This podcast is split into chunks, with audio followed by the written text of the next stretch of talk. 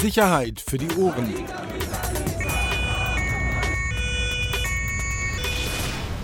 Der Podcast aus Berlin. Herzlich willkommen. Eine neue Folge Sicherheit für die Ohren. Und wir. Das ist der bequemste Podcast, den ich je aufgenommen habe. Geht's noch? Nicht mehr im Kabuff. Jetzt haben wir extra hier neue Technik und alle bestellen sich wieder zurecht über den Ton und du machst hier Bambule. Stell dich vor, hat der Chef gesagt. Peter Rosberg, 38 Jahre alt, äh, aufgewachsen in Hessen, lebt seit 14 Jahren in Berlin. Ähm, Reporter bei der Bild, Bild-Bundesausgabe, Ressort Investigative Recherche. Das mache ich jetzt einmal, Axel, und nie wieder. Äh, und schön, dass du auch da bist. Axel, wer bist du? Gleich verschluckt vor Aufregung. Axel hier, ich arbeite ja auch in diesem Haus. Wie alt? Reicht das? Ähm, 43. Hobbys? Angeln. Angeln und äh, martialischer äh, äh, Ringkampf in Unterhosen.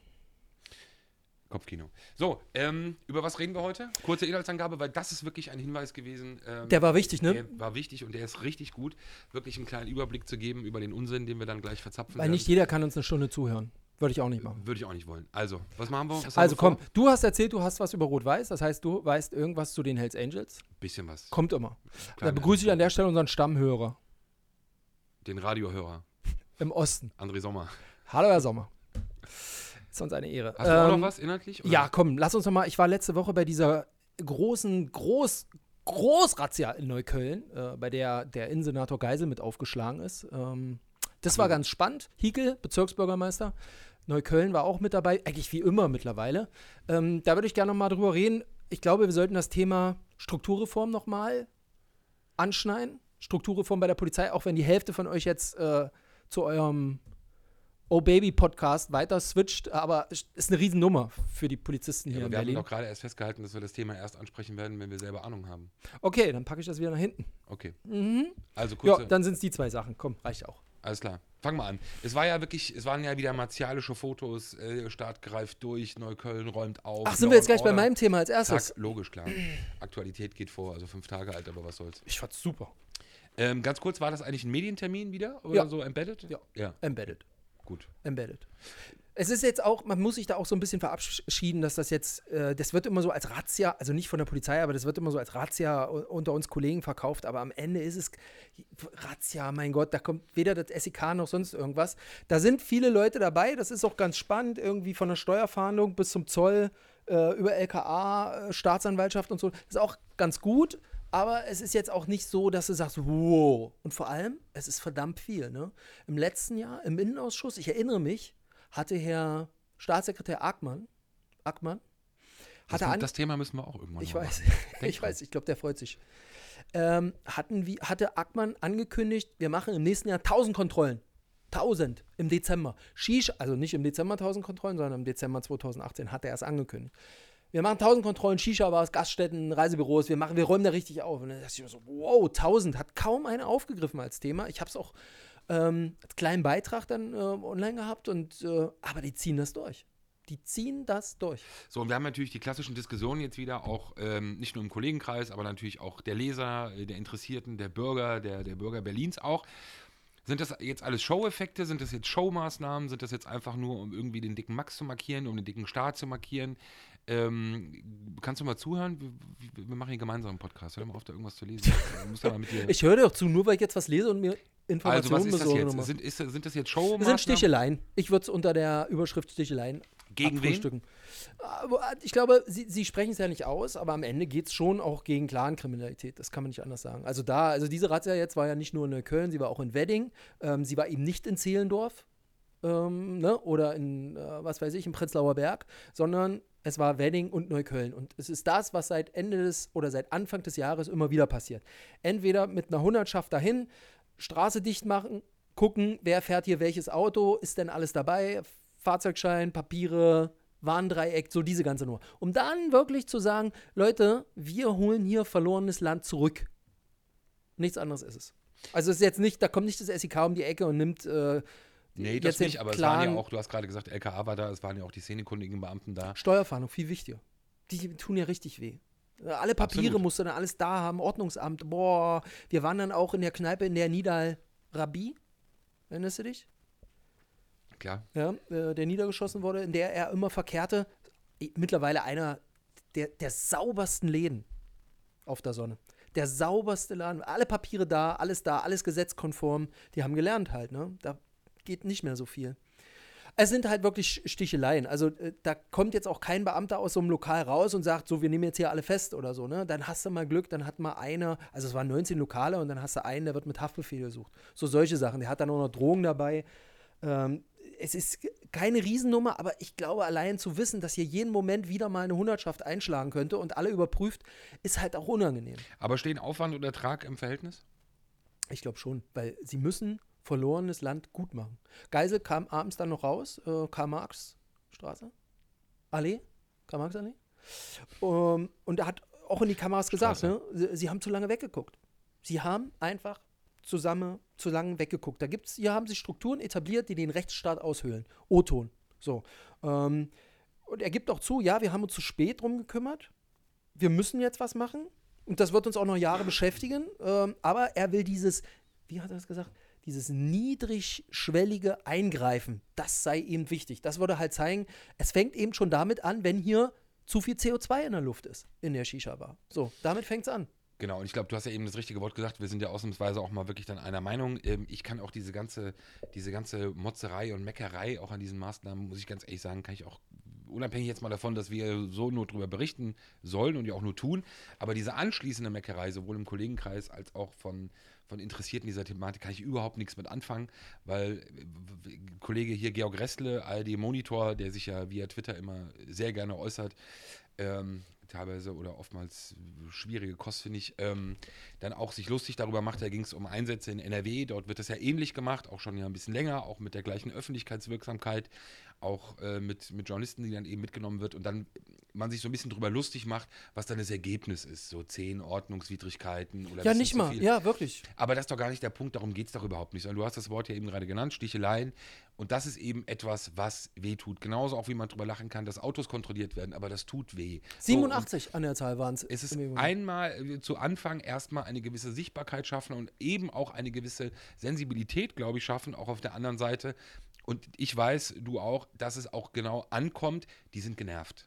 Äh, Sie sind genervt. Auch wenn sie nicht darauf angewiesen sind, dass, dass der Shisha-Laden läuft, weil der Shisha-Laden eigentlich eh nur zur Geldwäsche oder zu, zum, zum, als Statussymbol irgendwie da ist.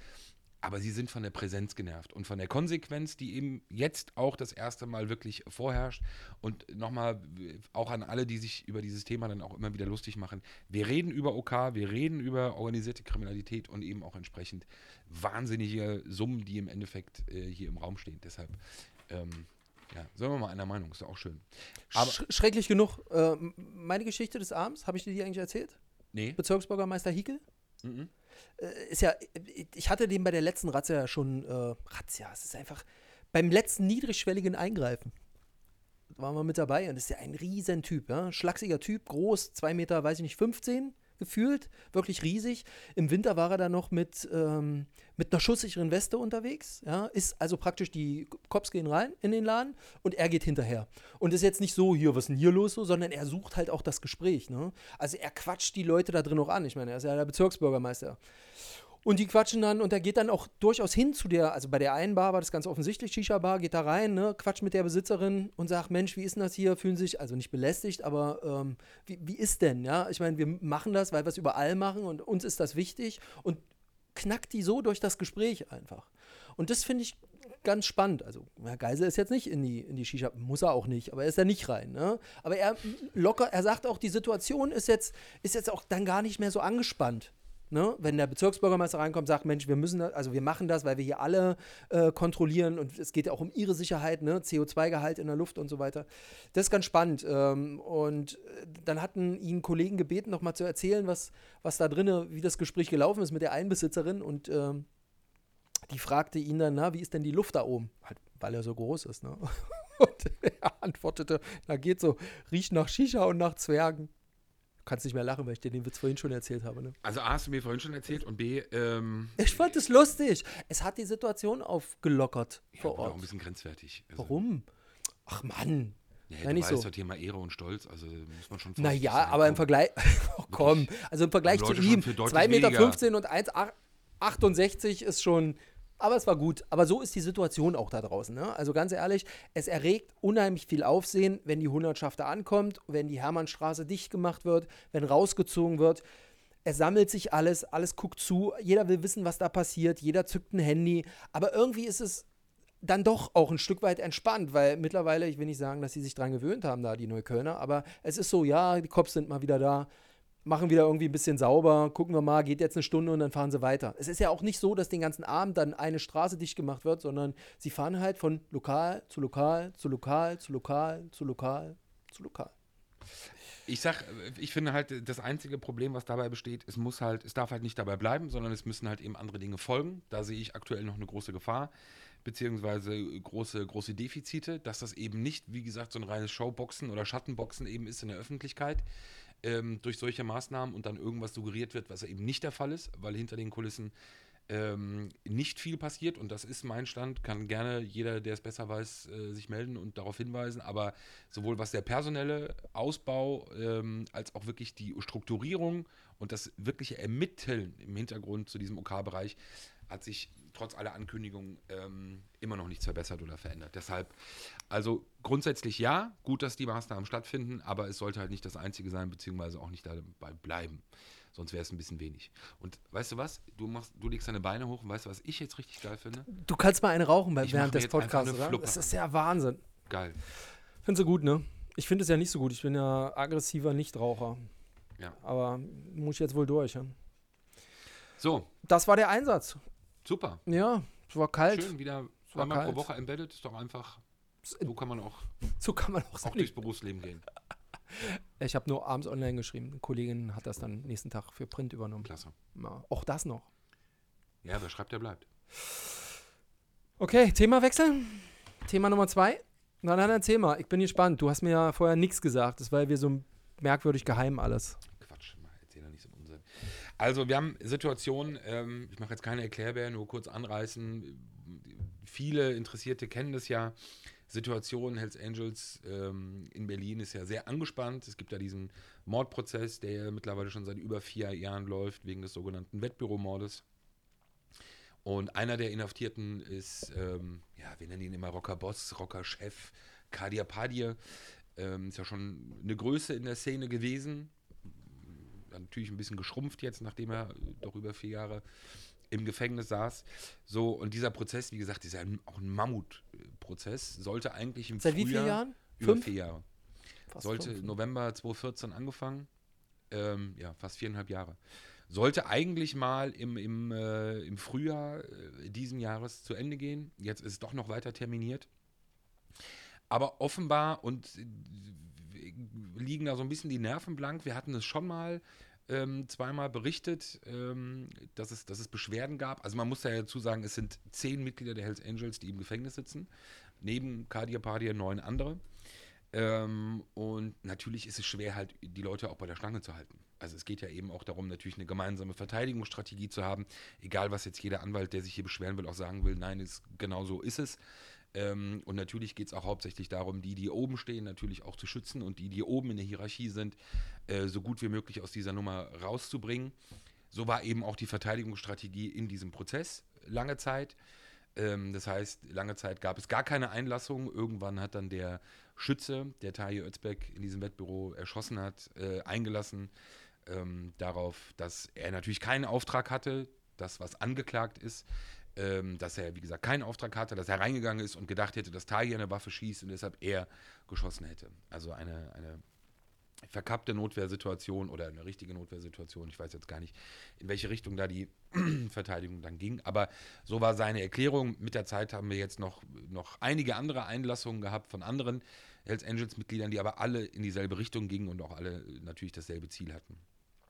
Aber die Anspannung ist offenbar ziemlich hoch unter den Mitgliedern. Wie gesagt, man muss dafür sorgen, die Anwälte müssen bezahlt werden. Es sind zehn Leute, die im Knast sitzen, die kein Geld verdienen können, ähm, die auch kein, kein Geld für den Club verdienen können.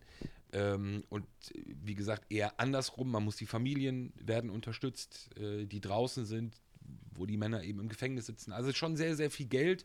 Und wie gesagt, Kadir war jetzt auch nie einer, der insgesamt bei den Hells Angels jetzt überall wahnsinnig beliebt war. Also diese Solidaritätskasse, die es ja dann auch gibt, dass man sich gegenseitig äh, als Charter unterstützt und auch mal Darlehen oder Geld rüberschießt. Das ist ja bei ihm immer etwas schwierig gewesen aufgrund seiner Person. Ja, und äh, weil man, glaube ich, auch mittlerweile ein anderes Verhältnis entwickelt hat zu den sogenannten Überläufern, oder? Also ich meine, er ist, man muss, muss man ja auch dazu sagen, er ist ja damals als äh, ähm, Chef eines nicht ganz unerfolgreichen Bandidos-Chapters übergetreten zu den Hells Angels. Genau, ist ja mittlerweile auch schon gefühlte Ewigkeit her. Ähm, war ein 2012, Riesenschlag damals ne? in der Szene. Erste Wechsel in der Größenordnung von den, von den beiden Clubs. Ähm, so, und jetzt ist es so, wie gesagt, das, das bekommt man ja auch mit, wenn man so ein bisschen da Kontakt in die Szene hat, wie wichtig das eben ist, dieses, diese gemeinsame Linie dabei zu behalten, dass da keiner ausschert und wenn ich doch mal irgendwann sage, komm, ich sag jetzt doch aus oder ich denke an mich und scheiß auf den Club vielleicht auch mal und scheiß auf meine Brüder, ist nach vier Jahren Knast ja irgendwie auch, ist ja schon eine Drucksituation.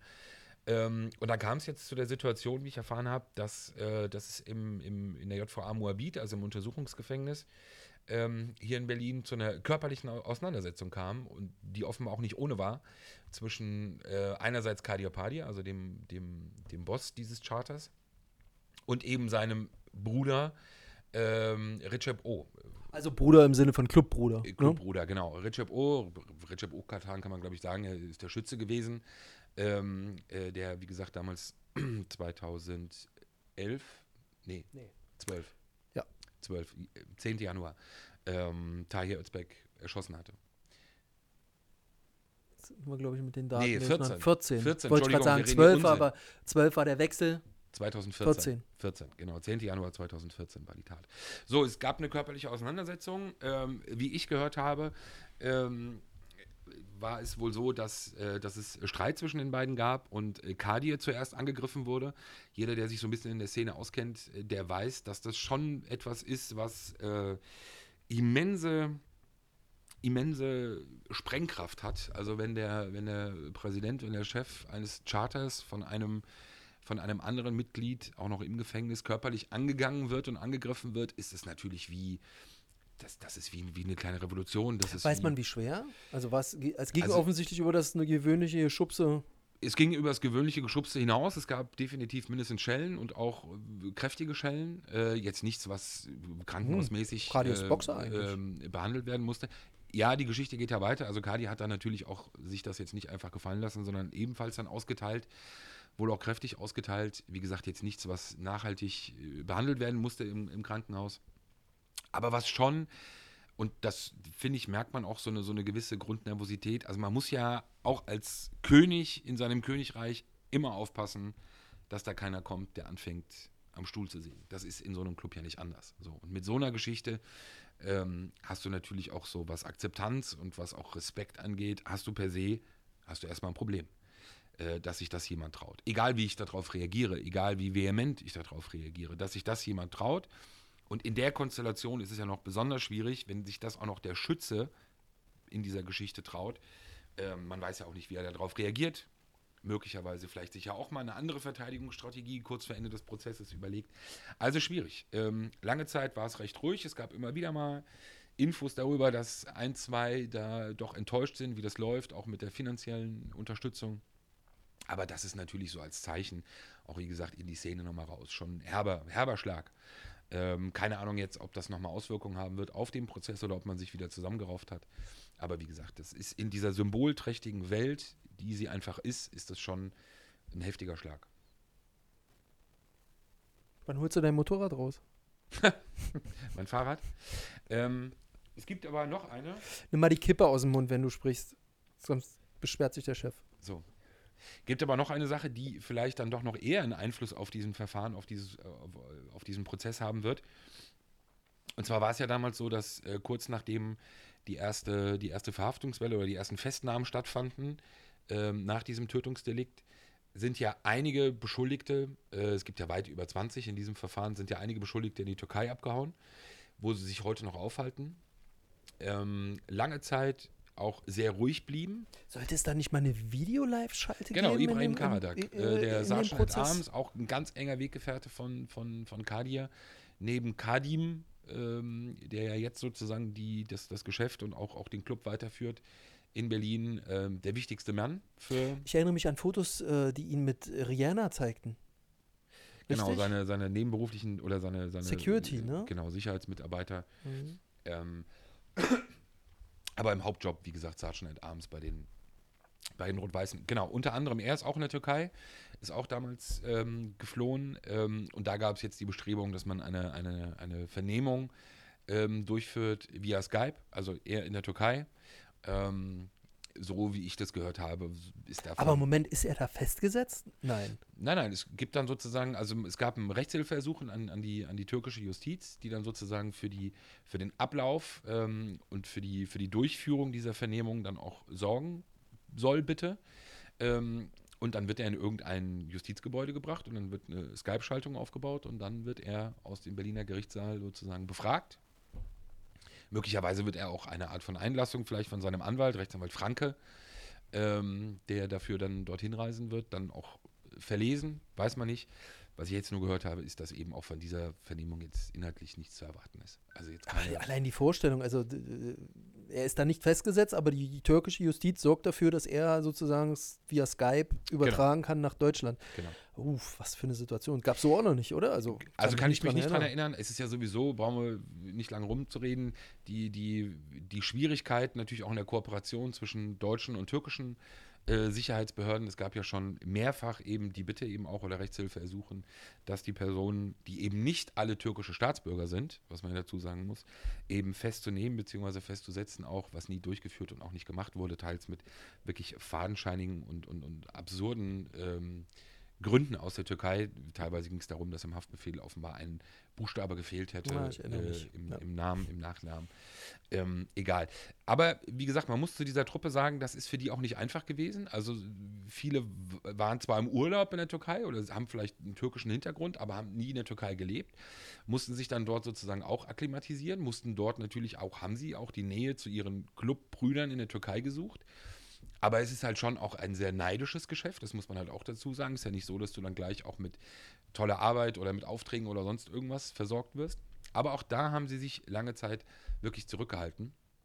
Und deshalb war ich wirklich sehr überrascht. Letzte Woche bekam ich Fotos zugeschickt. Ähm, die waren jetzt auch nicht so auf öffentlichen Kanälen zu sehen. Also sie haben es doch noch versucht, so ein bisschen ähm, geheim zu halten. Aber da haben sich, ähm, ich habe es bei drei gesehen, also drei Mitglieder der Berliner Hells Angels, die sich in der Türkei mit äh, dem Filthy Few-Abzeichen äh, gezeigt haben.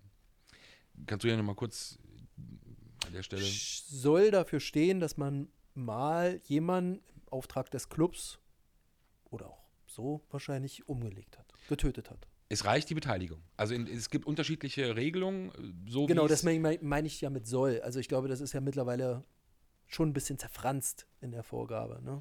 Also zerfranst so, dass es eben Unterschiede gibt. In Europa reicht es, dass du beteiligt bist. Äh, zum Beispiel, wenn du einfach ein Auto, wenn du das Fluchtauto gefahren hast, bist du schon beteiligt. Und ähm, für europäische Mitglieder ist es dann schon ausreichend oder soll es ausreichend sein, um eben dieses Abzeichen Filthy Few das, äh, zu bekommen. Äh, in anderen Ländern, in den USA zum Beispiel, soll es noch anders sein. Also dort musst du wirklich eben die Tatbegehung und Tatausführung ähm, in Personalunion sein und nur du bist dann derjenige, der das auch bekommt. So war auch mal irgendwann ja so eine Schwemme von diesen Patches auch in Europa ja auch zu erklären bzw. zu erkennen, weil es eben dann doch plötzlich sehr viele davon gab. Aber es ist halt nicht unerheblich, weil eben diese drei, bei denen ich das gesehen habe, eben auch, sie sind Tatverdächtige in diesem Verfahren. Natürlich ist es jetzt keine, kein, kein, kein, kein Beweis in dem Sinne, du trägst dieses T-Shirt, du trägst äh, den Patch, also hast du es auch getan. Aber natürlich ist es etwas, was, was man auch während dieses Prozesses, und so war die Sprachregelung auch in diesem Club, glaube ich, immer, ähm, dass man alles unterlässt, das eben auch nach außen den Eindruck erweckt äh, oder eben Fragen stellt. So, und Ja, die Aufmerksamkeit auf sich zieht. Ich glaube, das war ja dann auch der Grund, warum es gar nicht mehr so offen getragen wurde. Ja klar, weil Weil- es natürlich, äh, natürlich Erinnere dich an die Leute äh, Soda Club. Ne? Ja. Das war dann öffentlich nicht mehr tragbar, weil du wusstest, du hast das LKA an den Backen. Einer von denen aus der freigesprochen, einer von denen vom, vom Soda, weiß ich nur, er stand mal äh, im Clubhaus äh, hier in Berlin, oder nicht im Clubhaus, sondern im, in der Bar und hat äh, gesehen, wie draußen ähm, die Polizei, Brennpunktstreife, also die Rockerstreife vorbeigefahren ist, stellte sich ans Fenster und hatte dieses Filthy Few T-Shirt an und hat dann wirklich aus reiner Provokation und einfach nur zu zeigen, er ist der Größte, hat dann seine Jacke aufgemacht und hat dann sein T-Shirt präsentiert. Ähm, ich glaube, er hat dann auch ein, zwei Schellen erstmal kassiert für diese Aktion, weil sie natürlich auch nicht besonders clever war. Ähm, ja, also das zeigt aber auch so ein bisschen, und das ist natürlich schwierig, über, über vier, viereinhalb Jahre so einen Laden zu disziplinieren, die Leute zu disziplinieren. Es ist eben in der Szene auch eine Auszeichnung. Es, diese, diese Szene lebt von, von diesen Symbolen und eben auch von dem Tragen und Zeigen dieser Symbole, auch von gerade von diesen martialischen Symbolen. Ähm, du gehst auf Veranstaltungen, du gehst auf Clubtreffen, du bist auf irgendwelchen Worldruns und dann läufst du halt mit so einem Ding rum und das ist halt schon, du bist, du gehörst zu so einer besonderen Elite. Elite. Ähm, kann jetzt auch jeder da wieder natürlich dagegen vorgehen und es bestreiten, nein, es ist so, Punkt. Und das äh, so im Griff zu haben über so lange Zeit, definitiv schwierig. Ähm, könnte aber jetzt in dem Fall auch nochmal, glaube ich, ähm, für, also wirklich auch definitiv negative Folgen haben und führen. Aber gut, dass die ganze Rockerwelt da draußen nicht nur aus den großen Big Five oder so besteht, ne? Oder Big Four, was weiß ich, wie groß die alle sind, aber ähm, wir eben noch unzählige deutsche kleinere Clubs haben. Das ist ja auch, das sollten wir als Thema mal irgendwann auch nochmal. Ähm ich bräuchte mal so den, äh, den Präsidenten, zum Beispiel von den Trachops in Ludwigsfeld in Brandenburg. Ich weiß gar nicht, wie viele Personen das sind, aber ich sehe sie öfter. Kutten, Trachops gibt es seit jeher. Ich war da auch mal bei einem, beim, es war kein Meeting, das war, war so ein Party, äh, hab mir das mal angeguckt. Ähm, das ist halt noch so Real-Life-Rockerleben. Ne? So, das natürlich weiß man nicht von vornherein, wer da was wie jetzt vielleicht auch nicht dealt und so, ist klar, aber die leben das halt noch. Da werden auch noch Spiele gemacht, so, weißt du, so mit Jauchegrube, äh, keine Ahnung, äh, Flock durchziehen, ja, oder, oder äh, weiß nicht, Räder werfen, keine Ahnung, alles sowas. Das ist noch mal eine ganz andere Kultur und ich glaube, das würde unserem Podcast auch gut tun, wenn wir nicht nur über die schlimmen Jungs reden, sondern wenn wir uns wirklich mal von einem Präsidenten eines eines regionalen Rockerclubs, nicht zu groß, kein One-Percenter, einfach uns mal erklären lassen, wie läuft das bei euch? Was ist eure Motivation, heutzutage noch so zusammen Motorrad zu fahren und verschiedene Sachen zu machen? Ich meine, es ist ja auch eine Lebensaufgabe. Versuch mal einen zu kriegen. Deine Aufgabe jetzt. Ja, ist ja hier, wir haben ja einen Podcast. Vielleicht kennt einer einen, der einen kennt, der einen kennt. Dieser Podcast, muss man dazu sagen, wird nicht du geschnitten. Hier, machst die, machst die Beine hoch und glaubst, du kannst dir deine Arbeit erleichtern, indem du hier Und- einen Aufruf und startest wird- und ja, andere Leute genau. dann für dich arbeiten lässt. Oder Ja, was? weil du keine Ahnung hast von Internet. du bist wirklich, ja. Ist doch aber so. Also, wer das hört und einen kennt, der einen kennt, unser Podcast wird nicht beschnitten. Das heißt, wir haben nur einen Vorspann und einen äh, Ausspann, also Intro, Outro. Und dazwischen bleibt alles so. Es werden keine Fragen rausgeschnitten, keine Antworten zusammengeschnitten oder irgendwas, sondern eine halbe Stunde, maximal dreiviertel Stunde Real Talk. Also gerne uns auf Facebook oder wo auch immer schreiben. Ähm, ich würde es spannend finden. Absolut, du hast recht und das wollte ich eben noch anführen. Wir sollten es wirklich auch mal auch nochmal als Extra-Folge auch nochmal machen, dass wir schon auch versuchen, mal gründlich zu differenzieren und eben auch wirklich, was diese ganze Szene angeht, eben aufzuzeigen, dass es da eben sehr wohl große Unterschiede gibt. Und natürlich äh, führt auch so eine Berichterstattung, wie sie bei uns ist. Ähm, das lässt sich aber nun mal leider auch nicht äh, gänzlich vermeiden. Natürlich auch so eine Art Sippenhaft für viele, viele Clubs ähm, die eben ja wirklich nur einfach irgendwelchen Ritualen nachgehen und sozusagen spaßig und freudig am Motorradfahren organisiert sind. Äh, die gibt es nämlich auch zuhauf. Ähm, Ja, sagst du ja gerade. Sag ich ja. Gut, Danke. dass du es nochmal wiederholt hast. Ja, Machst du jetzt auch nochmal einen Aufruf? ich mache jetzt den Aufruf an meine Zuhörer. Nein, Deine Seite machen. der Zuhörer. Hanebut hat abgesagt. Frank Hanebut will nicht mit uns reden, weil Nein, nicht im Podcast. Einfach das Verfahren steht bevor. Äh, in Ja, ist ja in Spanien Ordnung. Und, Ja, kann ich ja verstehen. Ich das würde- dann nachher nochmal nachholen. Ich würde es jetzt auch nicht vorher machen. Ja. Na gut, okay. Dann haben wir die zwei Themen abgehandelt. Ich glaube, es war ganz gut. Ich habe viel erfahren von dir. Danke, Peter. So, jetzt kannst du noch die Werbung kurz schalten. Äh, liked uns und abonniert uns bei Spotify Lass und das. bei Sound. Bitte, du sollst Werbung schalten. Ich habe keine. Niemand will bei uns werben. Für Allgäuer Latschenkiefer. Okay, aber ich sage trotzdem danke fürs Zuhören. Das waren jetzt knackige. Achtung, warte, ich gucke auf die Uhr. Halbe Stunde. Halbe Stunde ist genau ideal. Zack. So, Call of Action zum Schluss. Peter, was machst du heute noch? Äh, wir drehen gleich noch einen Film. Ja, später dazu mehr. Alles klar, in diesem Sinne, danke fürs Zuhören. Tschüss. Bis dann. Danke, ciao. Sicherheit für die Ohren. Der Podcast aus Berlin.